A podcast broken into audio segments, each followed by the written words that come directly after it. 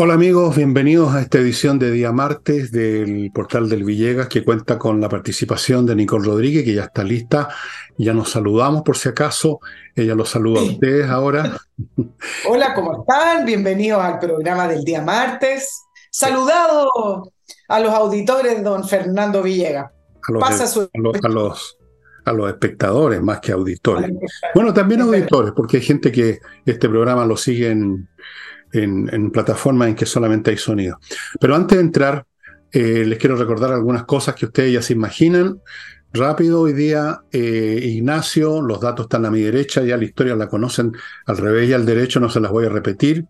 Está el momento no de escuchar y, derramar lágrimas con una historia lacrimosa, sino que de mandar plata. Algún día puede que nosotros necesitemos una ayuda así. Así es que estamos todos unidos. Somos todos una sola unidad, todos los seres humanos, a pesar de nuestras peleas. Primera cosa. Segundo, a ver, ¿qué pongo de segundo lugar?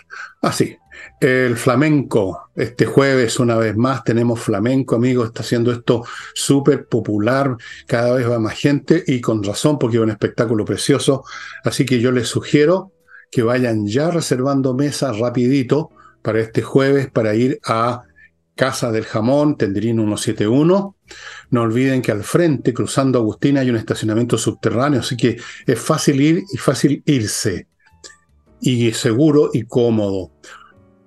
Reserven mesa, lo van a pasar súper bien. Tercero, mis libros. Ahí están los que queden. No voy a decir si pocos o muchos porque alguien ya me, me latiguió por eso, dijo que yo estaba, poco menos que yo era un carajo que está, hacía cualquier cosa con tal de vender mis libros. Por supuesto que quiero vender mis libros porque se esperaban. Qué cosa más ridícula.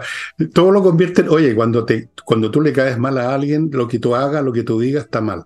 Bueno, están en el, el villegas.cl slash tienda agrupados en, en, en, grupos de A2, de A3 distintas combinaciones, también los puede comprar de a uno. Y no olviden que ahora ustedes pueden comprar sin usar tarjeta de crédito a la gente que no le gusta.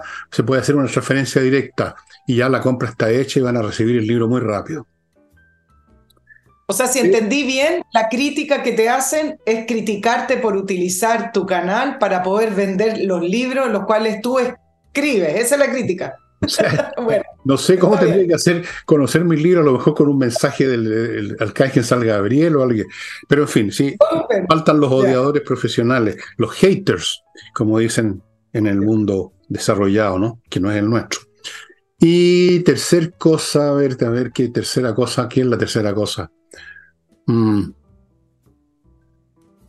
No, no sé, si se me ocurre algo ya les cuento. Vamos a entrar en materia, vamos a partir con Nicole viendo el tema de Milley, elegido presidente.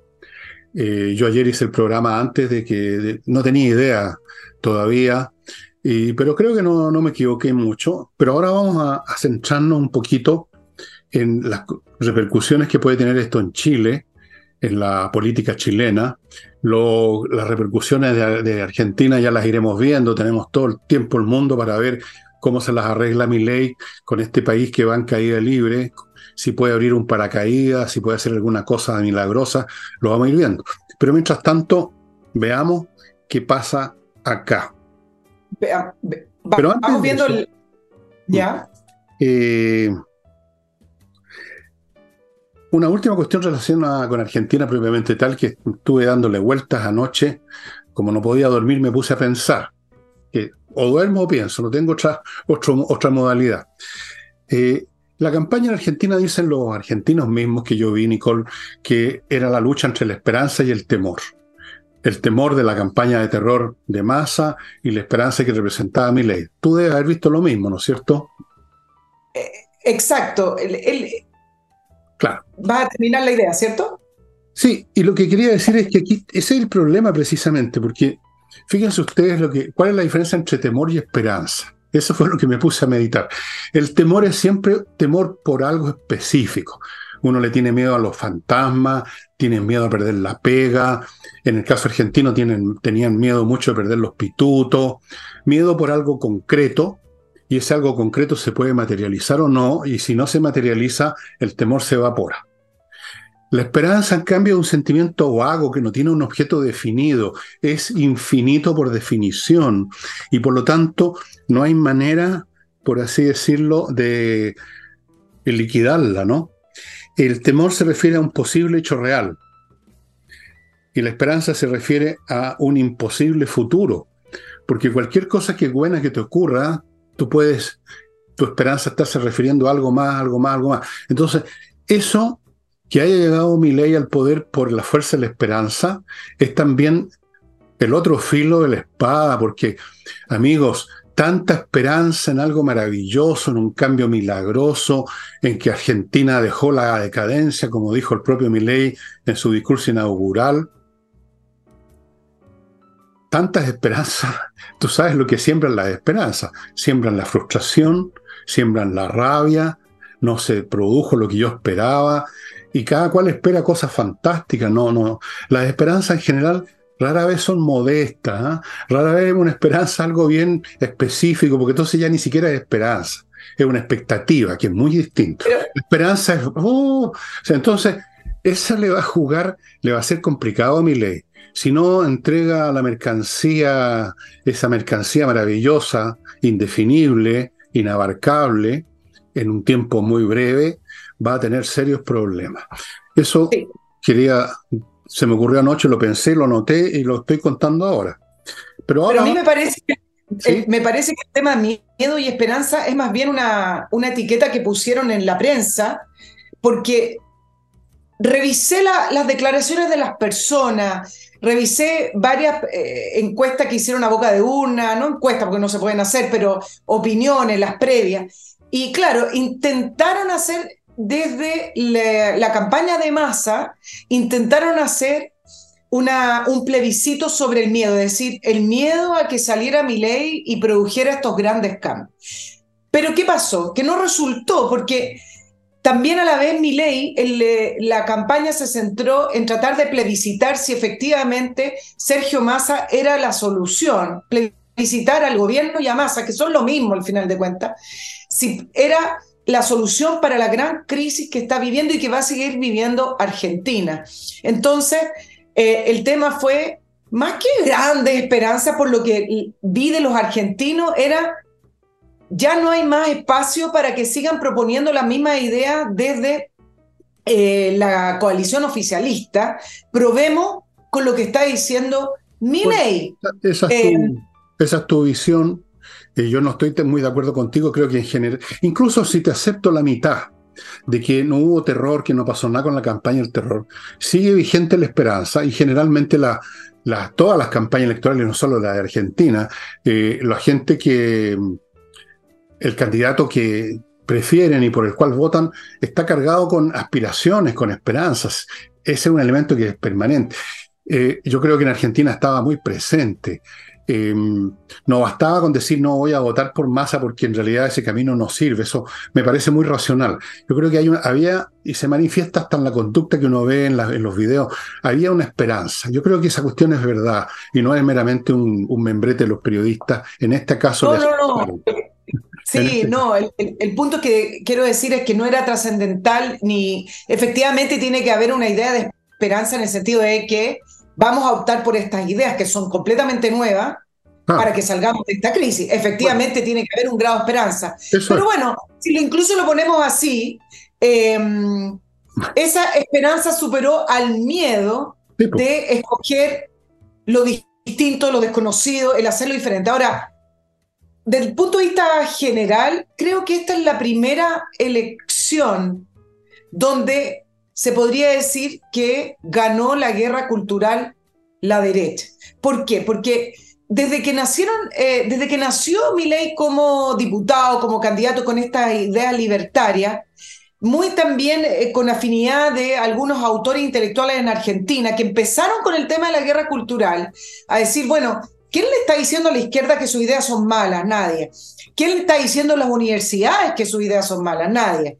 Eh, ellos han eh, posicionado el tema de que estas ideas, que no son nada nuevas tampoco, ¿ah? de prosperidad en torno al libre mercado, en torno a, menos impuestos, menos regulaciones, en tratar de volver a poner patas para arriba los valores y ahí te voy a comentar algo de, de, de Massa que reivindicó en su discurso. Todo eso nace desde varios autores en Argentina, no varios, algunos que incluso fueron vilipendiados en universidades, del cual Milei también es, es, hijo de esas ideas. Entonces, este creo que va a ser un presidente muy incómodo para una izquierda latinoamericana que mm. muchas veces está en el poder y muchas veces no está en el poder, pero que tiene muy arraigadas sus ideas en Latinoamérica, donde además tienen redes de apoyos políticos y conexiones de afinidades muy fuertes, muy enlazados. Por lo tanto, este es el primer presidente que le dice a esa red latinoamericana de izquierda que va a venir a contrarrestar esas ideas. ¿Y por qué lo digo? Porque no es lo mismo mi ley que tener a Macri en el gobierno. Así, es decir, en la centro derecha argentina, que después podemos hacer el símil con, eh, con eh, Chile, seguían la misma línea de ideas, pero matizándola. Es decir, bueno, no sigamos aumentando el Estado, pero no decía que había que terminar con este Estado omnipresente hasta la mitad. No sigamos aumentando los impuestos que tienen ahogadas las personas, pero no decía, bueno, bajemos los impuestos de una vez. Es decir, esta centro derecha, que también fue parte Sebastián Piñera, Macri, eh, Duque en Colombia, Colombia no tiene nada que ver con esta derecha de mi ley. Yo no lo tildo ni de loco ni de radical. De ahí te voy a, también a, comentar algunas cositas. Pero sí es una derecha que le hace frente con ideas distintas acerca de cómo prosperan los países a la centroizquierda, a la izquierda mejor dicho. Por lo tanto, va a ser un presidente muy incómodo. Acuérdate que Lula le mandó su emisario, le mandó su apoyo logístico a la campaña de masa. Em, por supuesto. Y no resultó. Sí. Bueno, eso, eso que se haya llegado a este extremo, que haya aparecido una figura como Milley con ese discurso, eh, es, una, es una prueba indirecta del grado de crisis que, llegado la, a, que ha llegado la trayectoria política argentina en, en particular y en general, yo diría, de toda la izquierda latinoamericana, aunque todavía no se note. En Chile ya se está notando, obviamente. Eh, eso hizo posible la figura de Milley. En otros tiempos Milley habría sido un chiste, habría sido una figura de matinal.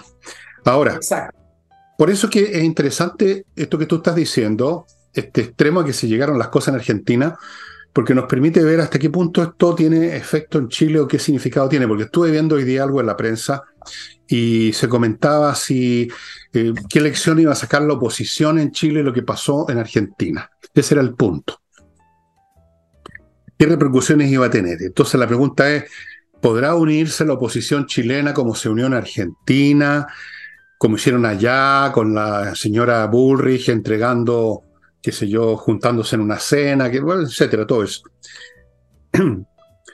Pero yo pienso que la situación argentina y chilena es completamente distinta, no se puede hacer ningún paralelo, digamos, fértil, porque yo noté aquí tres puntos y seguramente hay muchos más y quizás tú misma los vas a agregar.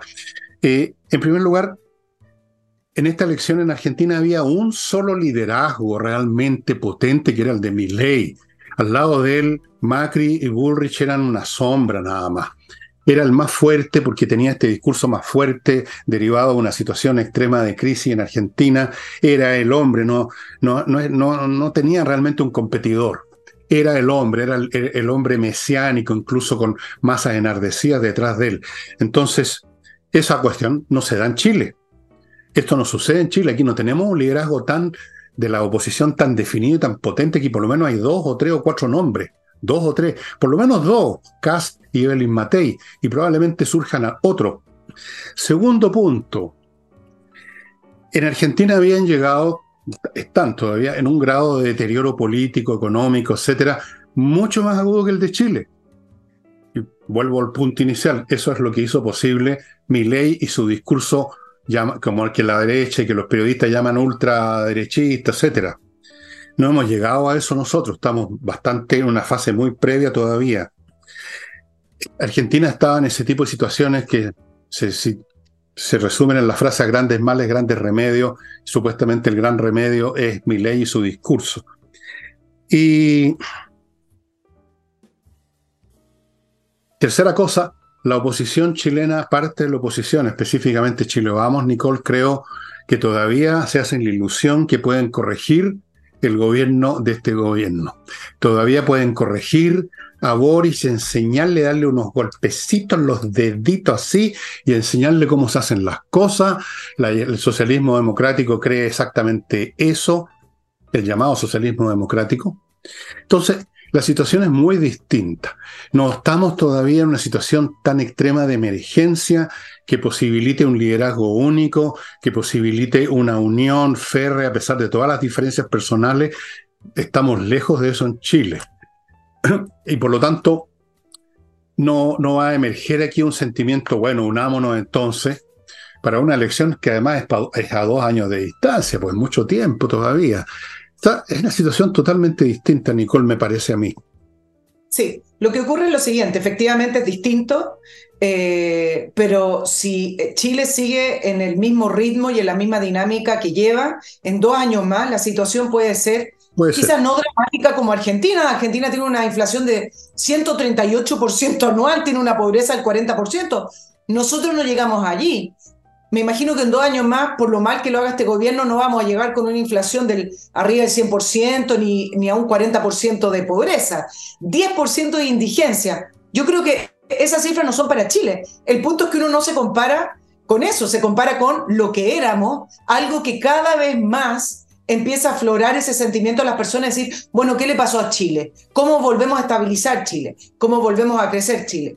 En esa línea es que en dos años más los problemas se pueden profundizar, viendo cómo reacciona el gobierno, viendo la agenda de gobierno que no la ha cambiado, viendo que es un gobierno de izquierda. Acá en Chile se habla poco en el sentido, eh, la prensa internacional habla del gobierno de extrema izquierda chileno. Bueno, esas son las ideas de la extrema izquierda chilena. ¿Son buenas para Chile?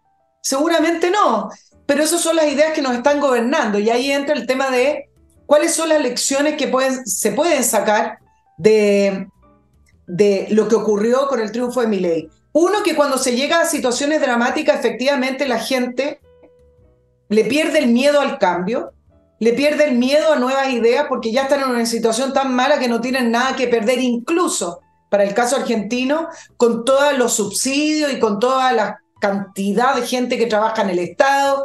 Todo eso no importó porque ya la situación superó a lo que pueden ser las ayudas o los subsidios o la, presencia del Estado argentino y de su idea. Dos, el tema de cómo se, eh, cómo se, se le brindó el apoyo desde la centro derecha tradicional a, a ley, creo que sí es una lección.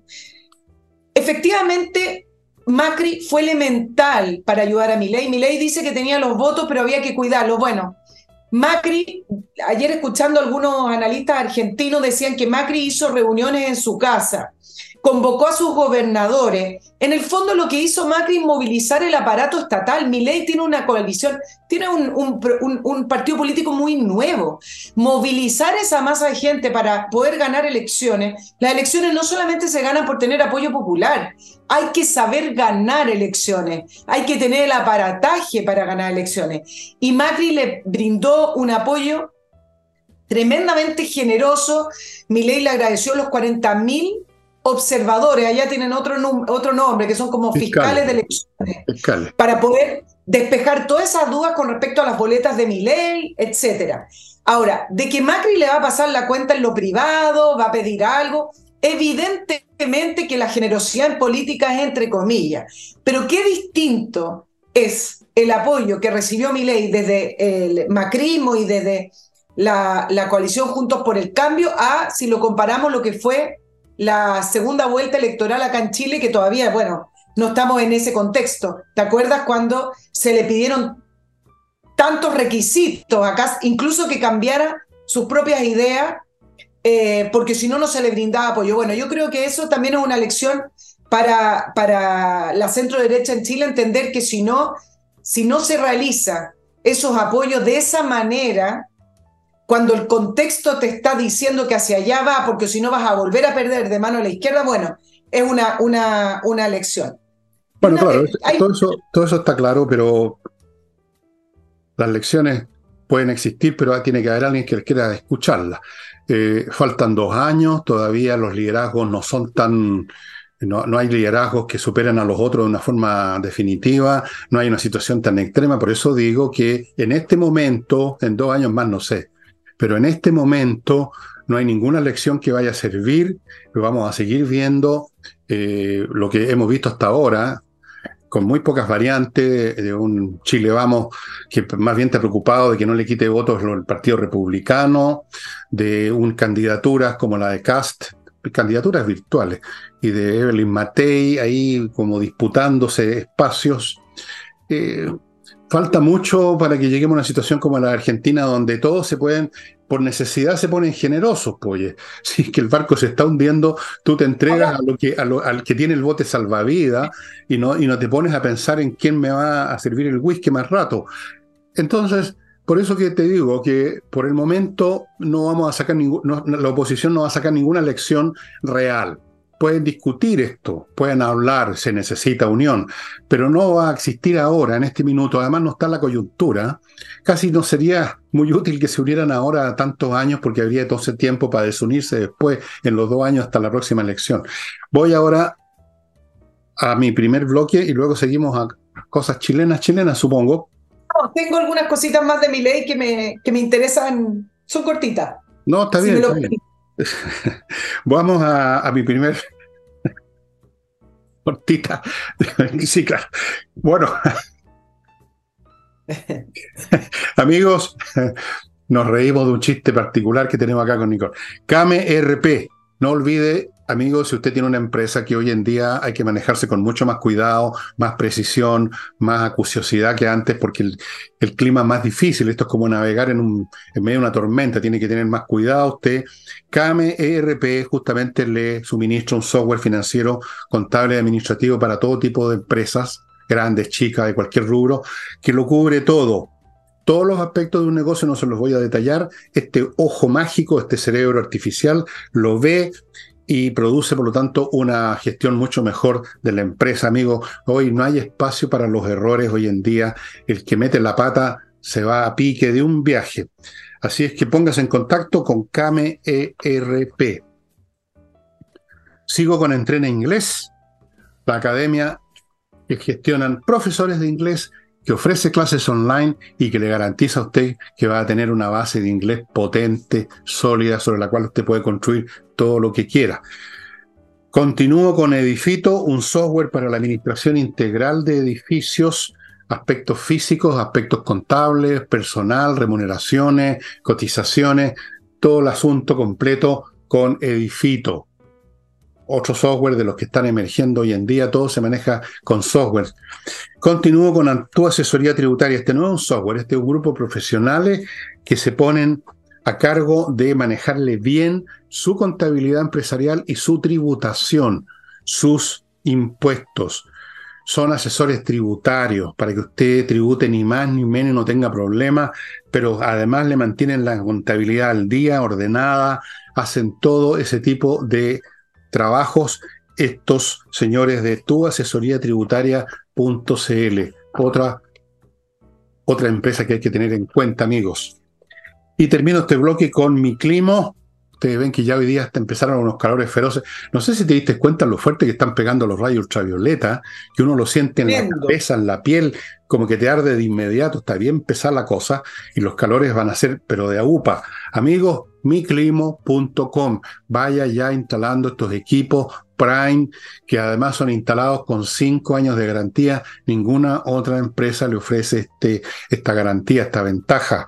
Miclimo.com. Recuerde que estos dispositivos sirven para el invierno, para toda temporada. Dan aire fresco, dan aire caliente, filtran el, filtran el polvo del ambiente. Para mí eso es fundamental, o si no, para las chalas, etcétera, etcétera, etcétera. Póngase ya en contacto con Miclimo.com y ahora vamos a los dos puntos cortitos.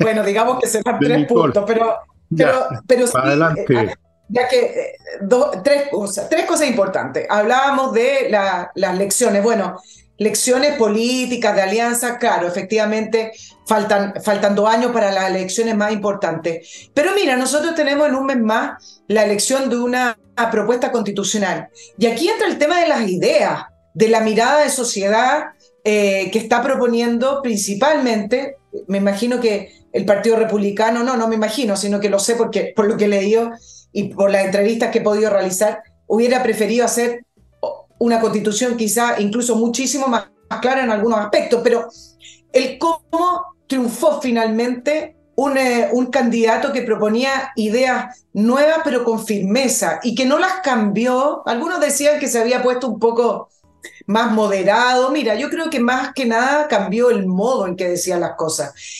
Y lo ratificó en el discurso eh, del, domingo cuando ya se sabían los resultados, cuando dijo que no hay espacio para tibieza o medias tintas porque la situación es, crítica y que efectivamente va a hacer lo que prometió que va a hacer. Ahora, puede que algunos no le resulten, otros no, pero ratificó que acá no se trata de que llegó al gobierno y que ahora iba a moderar algunas de sus reformas, sino que va a seguir adelante con, con sus compromisos y bueno, se verá si podrá hacer algunos, todos a medias tintas porque no tiene los votos, lo que sea, pero él como presidente se volvió a comprometer en volver a cambiar la estructura de Argentina y el modelo de desarrollo de Argentina con tres pilares fundamentales, menos Estado, menos gobierno ratificar la propiedad privada y el comercio y el comercio libre, porque Argentina tiene muchas trabas y, muchos impuestos. Entonces el tema de la idea es lo que me parece interesante, porque acá en Chile, ¿qué es lo que decían con respecto al triunfo? Tú sabes que acá los analistas tienen que ir como por el lado de lo políticamente correcto, algunos periodistas también,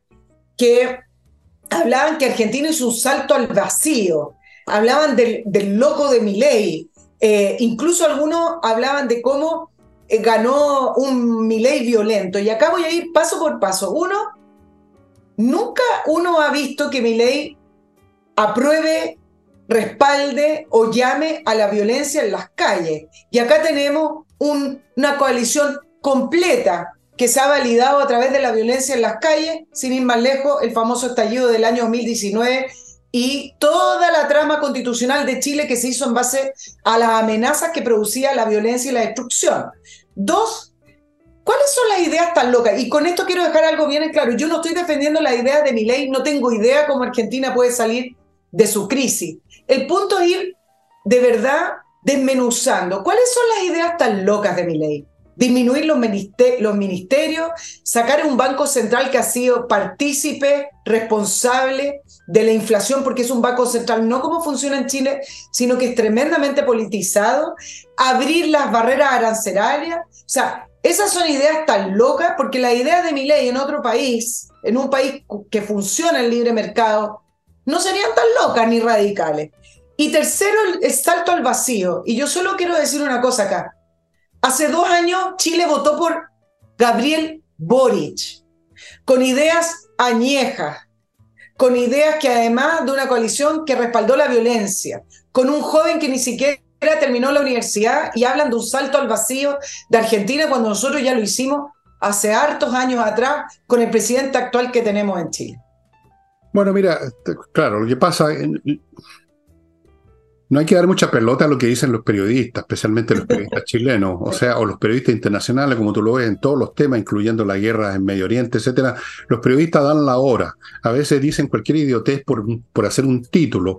Otras veces son simplemente repetidores de lugares comunes. Eso es lo normal en el ejercicio periodístico. Entonces, efectivamente, el salto al vacío, ni siquiera al vacío, el salto a un abismo, con fuego, y con cocodrilo, lo hicimos nosotros, no los argentinos. Segunda cuestión, todo es cosa de la perspectiva. Si tú te pones en un extremo, lo que estén al otro lado parece que son ellos los que están al extremo. Eso lo entiende hasta un nene de cinco años. Los periodistas no lo entienden. Entonces hablan de la ultraderecha, del loco. Bueno, mira, la gente mediana siempre encuentra loco a los inteligentes. El, oye, qué loco ese tipo. Oye, oye, qué loco. ¿Por qué yo soy mediocre? Yo creo que es un tipo bien inteligente, mi ley, y que dice sus ideas que son en sí mismas absolutamente razonables, las dice con mucha pasión porque vive en, un país que llegó a un extremo de deterioro pero increíble, 140% de inflación o cosas así. Imagínense ustedes eso, aquí estamos preocupados cuando tenemos un 4 o 5%. Entonces, no hay que dar pelota a los periodistas, que la ultraderecha, que ya una vez que sacan una frase no se la despegan más. Aquí lo que tenemos ultra son los que gobiernan este país, pues. Si es cuestión que recordemos, que recordemos la proposición constitucional, pues, podía haber algo más extremo que meterse una bandera chilena en el culo. Apoyada por el oficialismo. Podía haber algo más extremo que querer fragmentar el país en un montón de paisitos con distintas etnias. Podía haber algo más, más, más extremo que todos los, casi todos los puntos que propusieron y sin embargo, ahora resulta que los extremistas son los Cast, la Evelyn Matei, en fin, la gente, de, digamos, de la oposición, son todos ultraderechistas y por supuesto Milley es el, ya el sumo, el Superman de los ultraderechistas. Eso es una estupidez pura y simple. Como tú dices, si uno va a las ideas concretas de Milley, como cuando va a las ideas concretas que tuvo en su momento en su campaña Cast, uno no encuentra ahí ninguna cosa ultra de nada uno encuentra ahí puro sentido común o necesidades impuestas por la situación.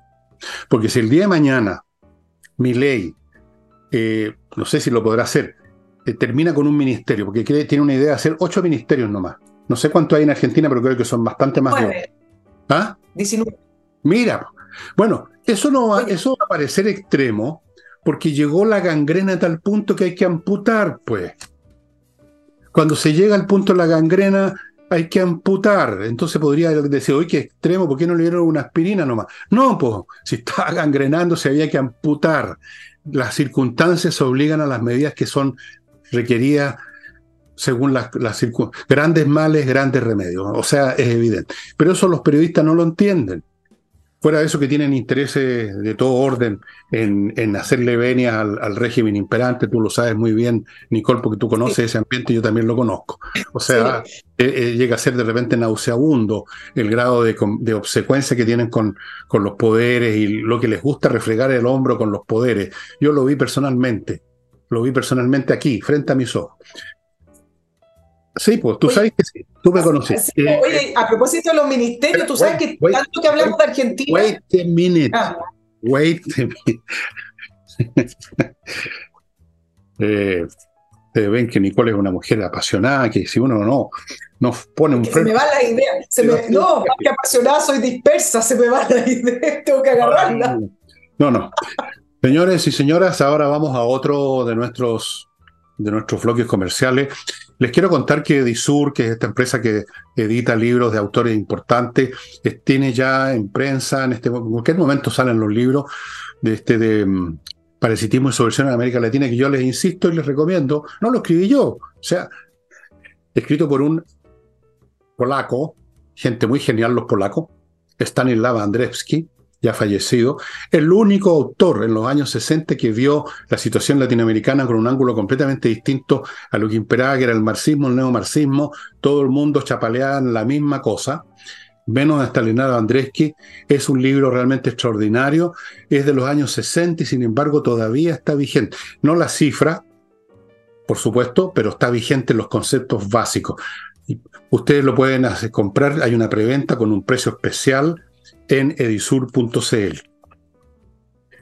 Continúo con autowolf.cl, eh, este grupo de profesionales que van a su casa a reparar la carrocería de su automóvil y dejársela como nueva en 24 horas. Nadie más lo hace. Pruébelo, amigo. Usted va a estar viendo con sus propios ojos el trabajo que hacen, que naturalmente lo garantizan. Lo pueden garantizar porque es de calidad y porque usted está mirando. No podrían hacer una chapuza aunque quisieran. De gran calidad lo doy firmado porque yo asumí esa... Me lo hicieron a mi automóvil viejo. Casi se ve nuevo ya.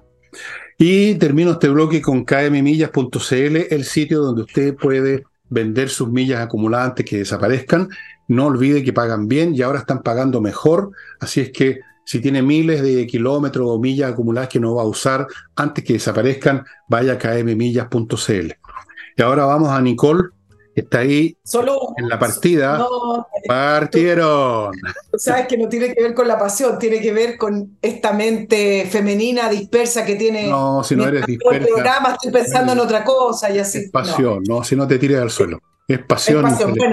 no, un datito. Dos datitos eh, nomás. Tú hablabas de los ministerios y como nos cuesta tanto mirarnos a nosotros mismos, mi ley dice voy a disminuir el ministerio. Bueno, con eso no va a disminuir el 138 de inflación, pero por algo se parte. Chile tiene más ministerios que Argentina. En Chile tenemos 23 ministerios. Entonces, mira cómo son las cosas. 23. Argentina tiene 19. Y mi ley propone como una de sus medidas para achicar el Estado disminuir ministerios. Bueno, y entonces me acordaba del tema del momento o del momentum político. ¿Te acuerdas para la campaña de la primera vuelta mm, presidencial que Cast propuso disminuir ministerio? Bueno, uno de los primeros que propuso fue el Ministerio de la Mujer, pero parece que no estaba el horno para bollos, por lo tanto se le tiraron todo encima por ser misógeno, que el Ministerio de la Mujer, nadie sabe muy bien qué es lo que hace el Ministerio de la Mujer, pero bueno, él propuso disminuir ministerio y lo tildaron de todo. Propuso controlar la inmigración, ¿te acuerdas? Y lo, lo tildaron de discriminatorio, que no estaba, que, que discriminaba a la gente, etcétera, y ahora tanto, tanto, tanto necesitamos una política migratoria que no permita que sigan entrando hordas de personas a través de los pasos no regularizados o pasos ilegales. Por lo tanto, mira cómo son los momentos político en cuanto a las agendas y las ideas. Ahora, el punto es defenderlas con fuerza. No sé si a futuro, en una próxima campaña, alguien las defenderá con fuerza cuando las vuelvan a, tirar, a tildar de misógeno y de discriminatorio. No lo sé. El punto es el momento, ¿no? Em, ahí entra, entra a tallar un factor cultural que tiene que ver con nuestra mentalidad, ¿no? Tan poco dada a ser, a ser asertivo, tan tan inclinada a la mariconería verbal y conceptual, a irse por las ramas, la blandura, el camino del medio, cuidado, no sean tropicales, no sean tropicales. En Argentina es al revés, pues. Al revés. Los argentinos son potentes, caramba, los hombres son hombres, las mujeres son mujeres. Acá uno de repente no puede ni siquiera distinguir quién es quién. Todo es blandengue, todo es que a lo mejor, que quizás, que sí, llámame mañana, ahí hablamos, eh, viene a tomarte un cafecito, eh, entonces, el propio Casca cayó un poco en eso, el propio Casca cayó en eso en la segunda vuelta, se hablando, se, como se dice, se cagan en tres tiempos, se cagan de susto en tres tiempos. Eh, eso ya es incambiable, así somos los chilenos eh, y estamos sonados por ese lado. ¿Qué quieres que te diga? No, no me imagino a alguien que, un Milei chileno defendiendo ideas fuertes diciendo, sí, ¿saben qué más? Yo creo en la propiedad privada, no creo en, esta, en esto del amor universal que consiste en tirar bonos para todos lados, no creo que un país crezca, digamos, tendiéndole la mano a cada perdedor que se pone por delante, creo que eso es lo peor incluso para los perdedores. ¿Quién se atreve a decir eso? Inmediatamente saldrían tus colegas a decir que eres ultraderechista, ultrafascista, misógino, eh, no sé, porque bárbaro, nazi. Entonces se mueren de susto. La otra vez estuve analizando unas, unas palabras del señor presidente de la Confederación de la Producción del Comercio, precisamente por eso, por la blandenguería. Mientras el país hace agua, todavía no nos hemos hundido, pero estamos haciendo agua. El agua ya nos llegó a los pies, se nos mojaron los calcetines y todavía estos lenguajes tal vez, quizás podría ser, no, sean un poco más hombrecitos, le diría yo. No, me atrevo a decir lo que me dijo, me comentó una vez una amiga francesa hace tiempo atrás que estuvo viviendo en Chile unos años, después se volvió a su país y hizo, algunos juicios sobre los chilenos que en ese momento me molestaron un poco, pero ahora me doy cuenta que tenía toda la razón. Toda la razón. Decía, aquí no, se encuentra, aquí no hay hombres de verdad, me decía, de repente en este país. En primer lugar, todos se corren de cualquier problema. Sobre todo cuando tienen un problema con sus mujeres, con sus pololas, se corren. No, ni siquiera enfrentan, se arrancan, se corren. y me dio una larga lista de nuestros déficits eh, bueno, en fin, vamos a ver. Esto también influye en la política. ¿ah? Estas cosas influyen. Porque al final es, importante las personalidades que están haciendo en la política. Si esto no es una cuestión impersonal, las personalidades son fundamentales en la política. Los Winston Churchill, los Abraham Lincoln son fundamentales en la política. O los Hitler por el lado de los malos, o Putin. Son fundamentales si eres capaz de de tener seguidores, de convencer, si tienes convicción interior. Si eres un huevón blandengue, perdonen la expresión, fíjate que Evelyn Matei, dentro de todos los defectos que puede tener, si logró tener alguna plataforma política importante es porque al menos en eso la Evelyn Matei es un poquitito más fuerte que muchos políticos, que es más hombrecito que muchos hombres. Es más hombrecito que muchos hombres. Claro, bueno, por eso el resultado de la encuesta CEP, que es el otro tema importante de hoy día, porque tú sabes que la encuesta CEP es una de las encuestas más esperadas. Eh, tienen un trabajo de campo más extenso, es presencial, tienen rigor metodológico, em, ponen a disposición de la, prensa y de las personas el cuestionario, la base de datos. Y la última encuesta CEP que salió hoy día, o sea, ayer para nuestros auditores de Día Marte, se realizó entre septiembre y octubre. dos temas, tres temas súper interesantes son las figuras mejor y peor evaluadas.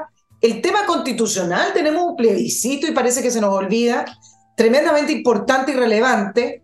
Eh, pareciera que no lo fuera, pero es. Y después tenemos los temas prioritarios para las personas. Y acá tú ves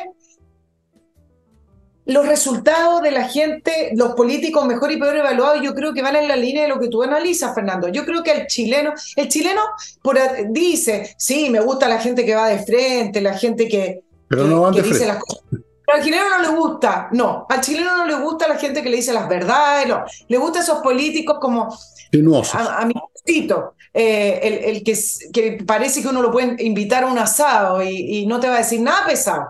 Es más o menos eso. Bueno, y, ahí sorprende porque sale, sale un personaje que voy a preguntar, ¿por qué, sale dentro de los mejores evaluados? Bueno, te, cuento algunas cosas.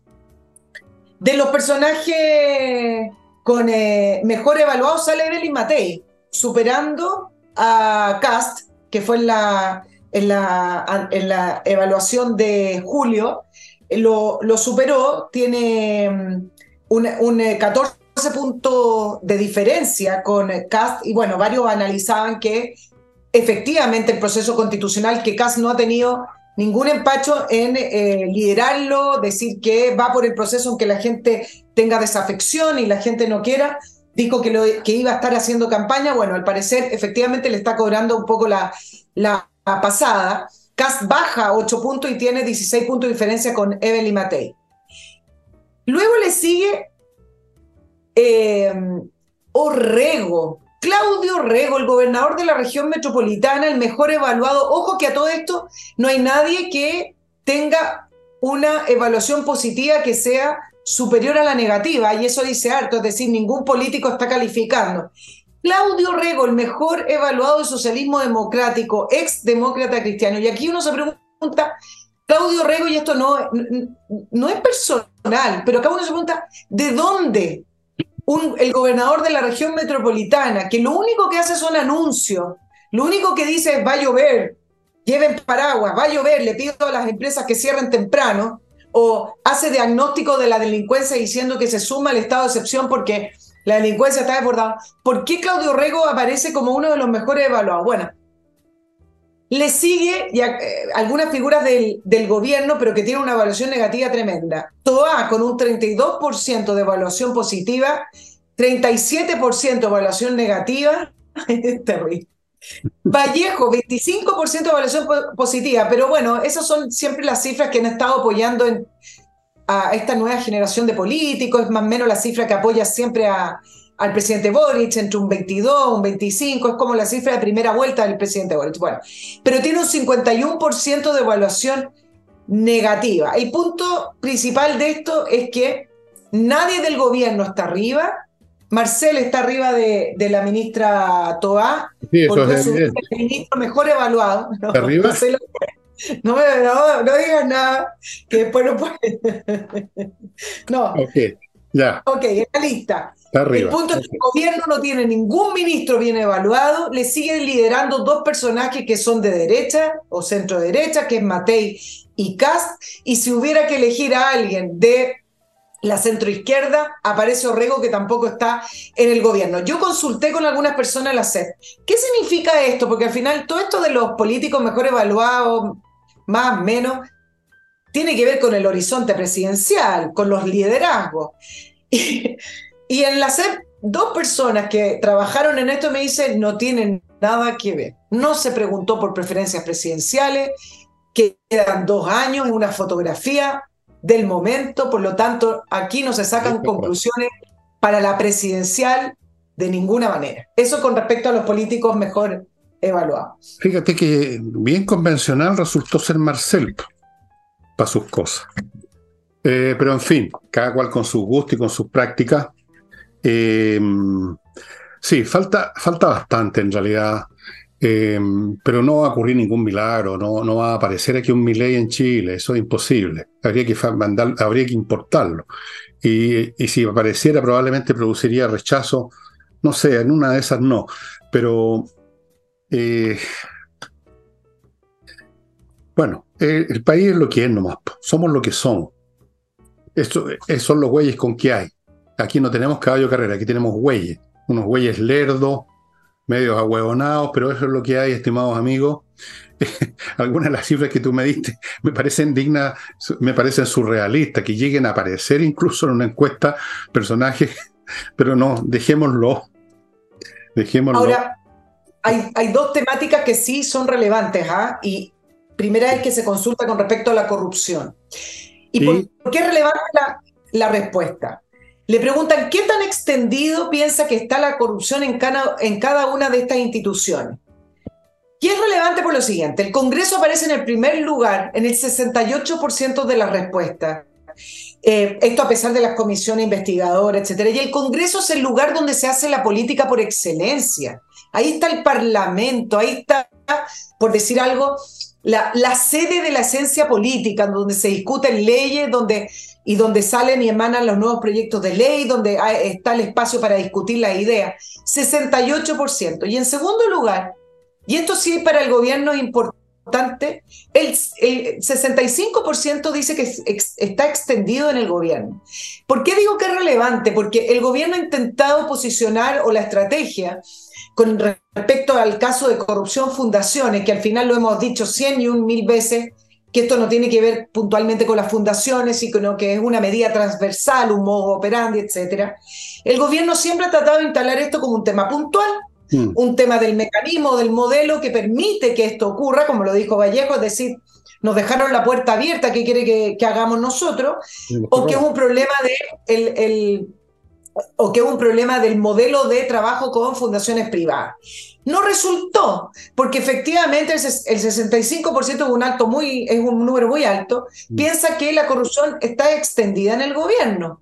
Por lo tanto, es una, una cifra que le está diciendo, ojo, no, le, no nos creímos la, el diseño de decir que esto era algo puntual o algo con el, con el, con el mecanismo. Y sin extrañarnos, en tercer lugar aparecen los municipios, con un 57%. Y esto no es tan distinto a lo que uno piensa.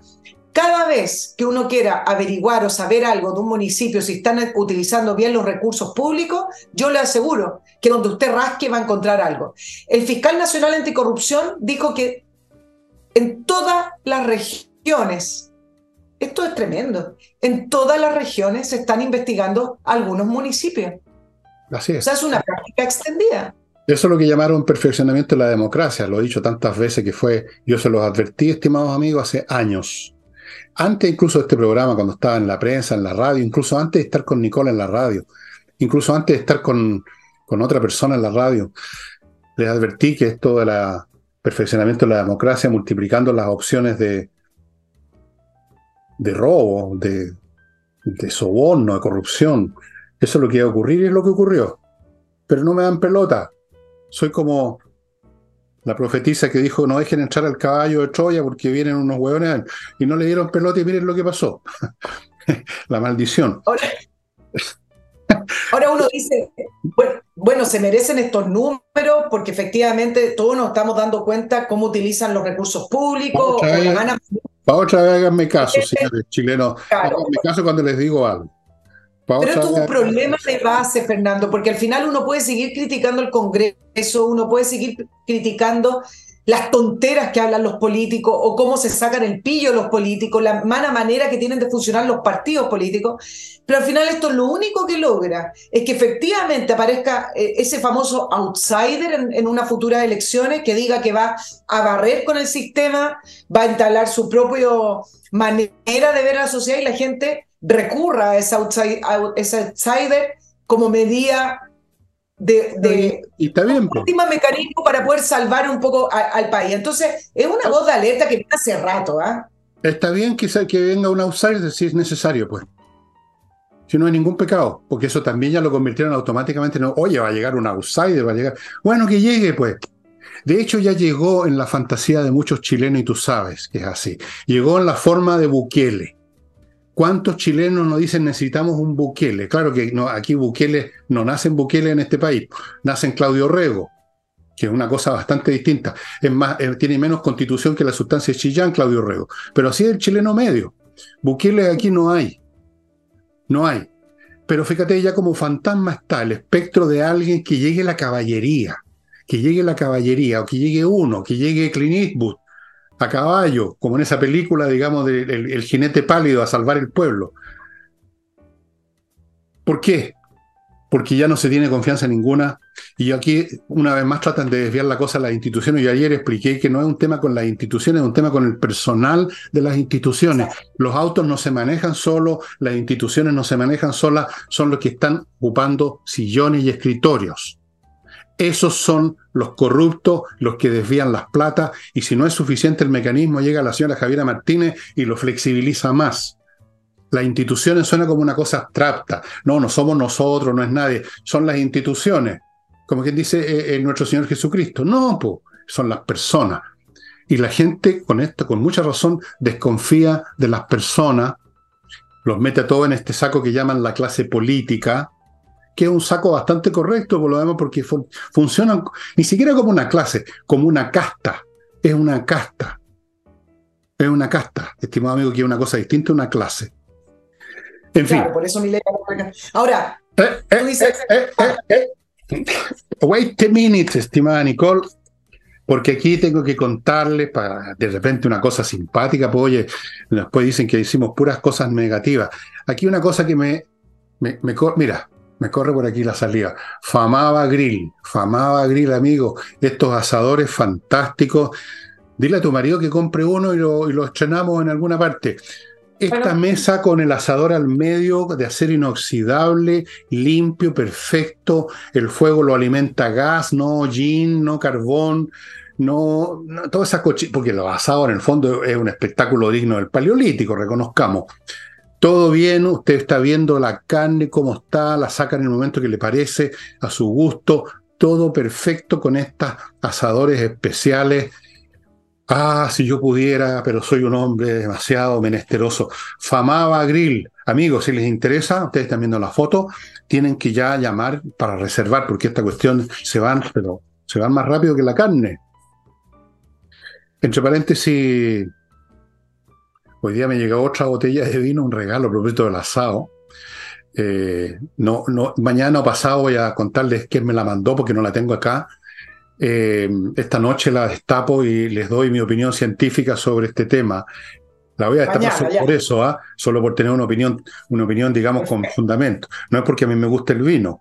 No, a mí no me gusta el vino. Me encanta.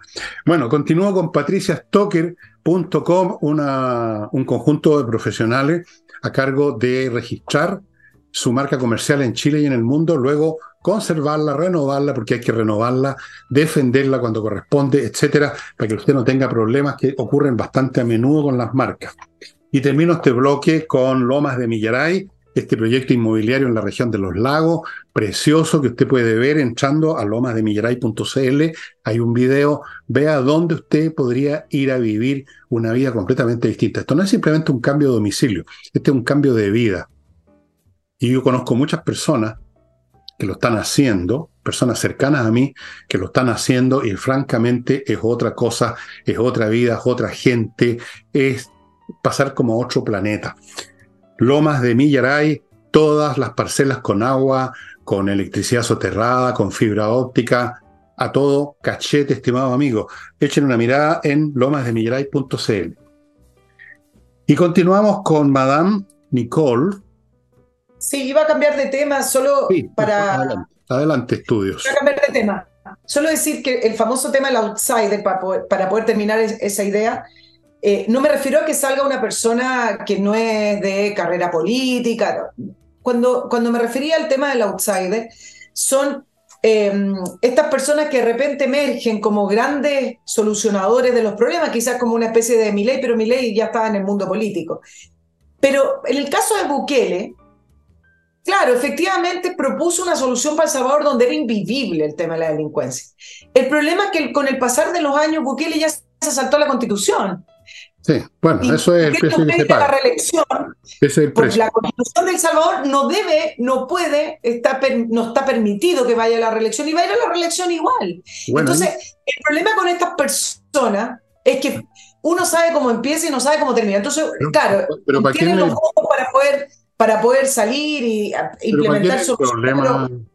¿Para quién es el problema? Para los periodistas, para los analistas. No, no, no, porque resulta que efectivamente después esto empieza increciendo con situaciones normales en las cuales no existe un poder judicial correcto, donde no existe, por ejemplo, un sistema tributario correcto. O sea, empiezan a, empiezan a funcionar vamos a ver, ¿ah? Habría que preguntarle a, a, los, a, los, a, los, ciudadanos del país que gobierna Bukele qué piensan, si están tan descontentos. Yo no estoy defendiendo o no a Bukele, no vivo allá, eh, el tipo me parece entretenido, en todo caso interesante. Eh, lo prefiero a los críticos, desde luego, pero lejos. Lo prefiero a estos señores, a estos señores que hacen crítica desde la, desde la comodidad de sus sillones, de sus oficinas en las organizaciones internacionales. Habría que ver. Ahora, todo tiene un precio. Si aquí no hay gobernantes perfectos. Eh, en un momento dado, los ciudadanos de, mm, del Salvador pensaron que era necesario.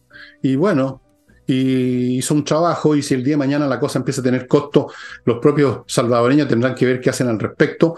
Las cosas tienen un tope, tienen una fecha de vencimiento y luego se requiere otra persona quizá, pero con ese tipo de análisis para futuro no, no llegamos a ninguna parte. Hay que solucionar los las cosas del presente. Ahora, yo sé que tú te referías a eso. Yo me estaba simplemente yendo por otra línea, diciéndote que mm, lo que dije, lo que dije en el sentido que veo difícil que aparezca no digamos un Bukele, un Milei, no sé, ni siquiera un Gabriel González Videla, no, no sé cómo era Gabriel González, yo no había nacido, no sé quién, la verdad, un Carlos Ibáñez del Campo, tampoco en realidad. Mm, este no es un país, o un Diego Portales, eh, sería lo más cercano, ¿ah? El Diego Portales que se convirtió, por supuesto, para la izquierda, Diego Portales, tú sabes, un villano. ¿Ah? es un, fascista. Antes que existiera el fascismo ya era fascista Diego Portales. Ok, continúa Nicole. Sí, oye, el, tema famoso del audio del abogado Luis Mosilla con eh, eh, la abogada Villalobos, más el empresario que está siendo procesado por, por mm. estafa, etc. Marcel encontró nada mejor que utilizar ese caso no para criticar el funcionamiento del Servicio de Impuestos Internos, del cual depende del Ministerio de Marcel, ni la Comisión del Mercado Financiero, sino que se mandó esta frase. Y bueno, y ahora que quedó como el ministro mejor evaluado del, del gabinete, ves que tú sabes que hacen estos análisis tan simplistas, va a creer que cuenta con el apoyo para poder, para poder seguir adelante con su reforma tributaria, mal llamada pacto fiscal, que al final lo único que pretende es aumentar eh, los impuestos. Pero con esto de que quedó con un 38% de, de, aprobación, arriba de Toa, dijo, escuchen bien, este audio, hablando de la filtración, tiene que ver con el intento de articular una respuesta frente a sanciones ya aplicadas por la Comisión del Mercado Financiero. Esto es distinto de esos casos donde se descubre que hay alguien que está cometiendo una irregularidad. Y acá me voy a detener por en qué contexto dice esto. ¿En qué contexto lo dice? En que en el audio, dime, ¿nos queda un minuto?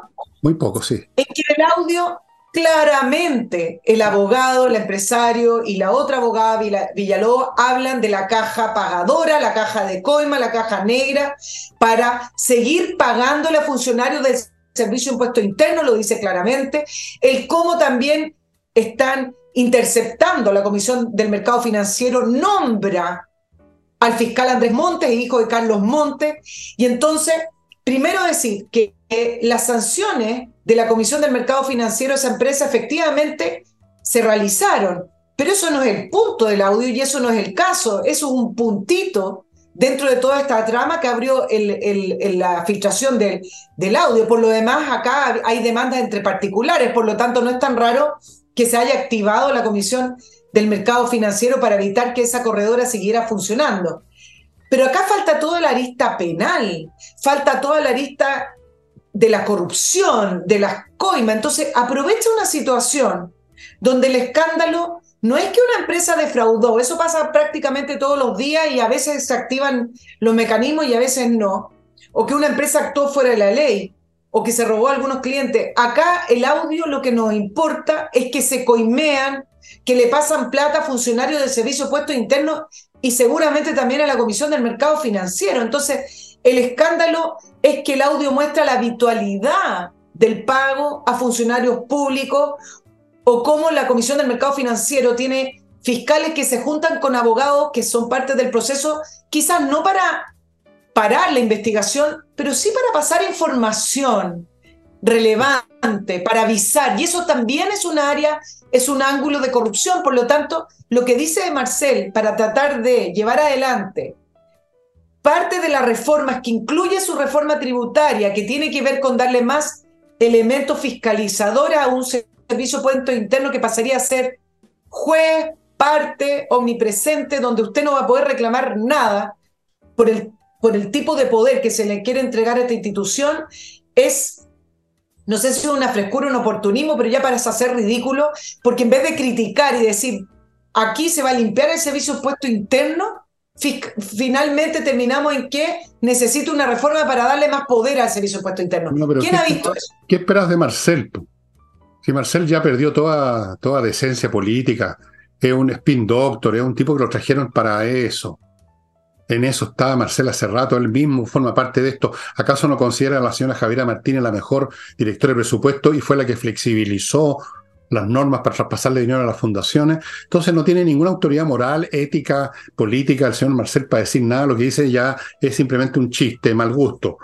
Y lo que les voy a decir no es un chiste mal gusto, sino que es una buena recomendación, compreoro.com. Si usted quiere tener una garantía sólida, literalmente hablando, lingotes de oro o y plata o estas moneditas hechas en Canadá, sólidas, de verdad, valor intrínseco, amigos, que nunca se va a perder, una muy buena inversión, una muy buena póliza de seguro, compreoro.com.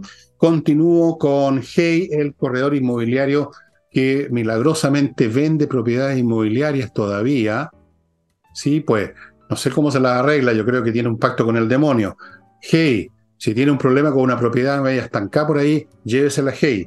Y termino con Remodeling, la empresa de profesionales a cargo de remodelar su casa, pisos, murallas, pintura, muebles de cocina, eh, reestructuraciones de la estructura misma de la casa con arquitectos, de todo, profesionales, amigo, no caiga más en manos de los chasquillas.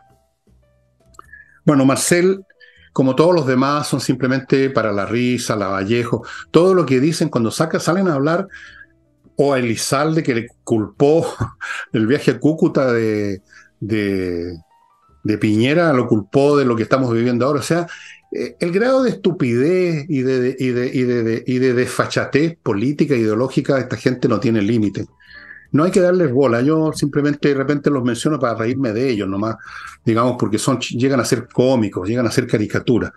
Eh, espero que el país se dé cuenta de esto, porque no tengo mucha confianza en, perdonen, lo voy a decir de frente porque no soy político, no tengo mucha confianza en las capacidades perceptivas del público. No, les falta unas cuantas imágenes amorosas por ahí y ya se dan vuelta otra vez. Pero en fin, cada país tiene el gobierno que se merece, como decía mi madre, y tenía toda la razón. Y ahora le doy 35 segundos y no, Está bien. Solo decir algunas cosas, que en Chile hay ciertas áreas prohibidas, como que no se tocan, como que quedó establecido que funcionan de una manera técnica. Yo creo que llevamos muchos años en que ya nos dimos cuenta que el Servicio de Impuestos Internos es una institución que es fundamental por lo demás, totalmente politizada. O sea, un Servicio de Impuestos Internos que no se quería querellar en el caso de las boletas ideológicamente falsas. Mira qué bonito el nombre para, para hablar de corrupción. Un Servicio de Impuestos Internos que todavía no entra en acción en el caso de fundaciones. Acá se trata de un privado, entonces, claro, ahí puede funcionar, pero, pero nadie habla del servicio de impuestos internos, como que está ahí, porque además un servicio de impuestos internos que te tenga mala, lo voy a decir en buen chileno, puede destruir una persona o puede destruir una empresa. Te puede sacar hasta lo que no tiene. Entonces, nadie toca mucho al servicio de impuestos internos, pero el servicio de impuestos internos hace rato que debería tener otro tipo de gobernanza. El ministro Marcel, ante este caso, donde es tan evidente que se le paga y hay habitualidad, en ese pago al servicio de impuesto interno, lo primero que hace un gobierno decente es decir, bueno, aunque después no lo haga, porque estas cosas se demoran, vamos a establecer mecanismos de control, de transparencia, se va a aplicar a estas instituciones fundamentales, o de contrapoder, o de compliance, o de cómo ellos rinden cuentas de su trabajo, algo. Pero resulta que acá al final se trata de dar, tratar de dar vuelta y ponerlo patas para arriba, y ahora se trata de darle más poder al Servicio de Impuesto Interno porque por eso falló y por eso le pagan coimas. No se entiende, es, es muy ridículo todo. Bueno, pero recuerda tú que no es el Servicio de Impuesto Interno como tal la institución, sino que el personal que está adentro llegando a, a ese organismo, a ese vehículo, desde hace no solo este gobierno, sino que de varios anteriores. Las instituciones, el Servicio de Impuesto Interno era un lujo dentro de las instituciones del Estado por su eficiencia. Pero ese lujo supone que tú lo sabes manejar y que vas disponible, estás dispuesto a manejarla correctamente. no hay ninguna institución, incluyendo el Vaticano, o el monasterio de, las monjas clarisas, que por perfecta que sea su regla y su pureza institucional, funcione bien si la madre superiora, digamos, regenta una, una, casa de frutas, pues, digamos. Todo depende del personal, no lo olviden nunca. Y ahora llegamos al final, nos pasamos hace rato. Ah, ah, Vamos a decir bye bye. bye bye, estimado amigo. Nos estamos viendo mañana y con Nicole Volvemos el, jueves. ¿Ok? Ok, y ahora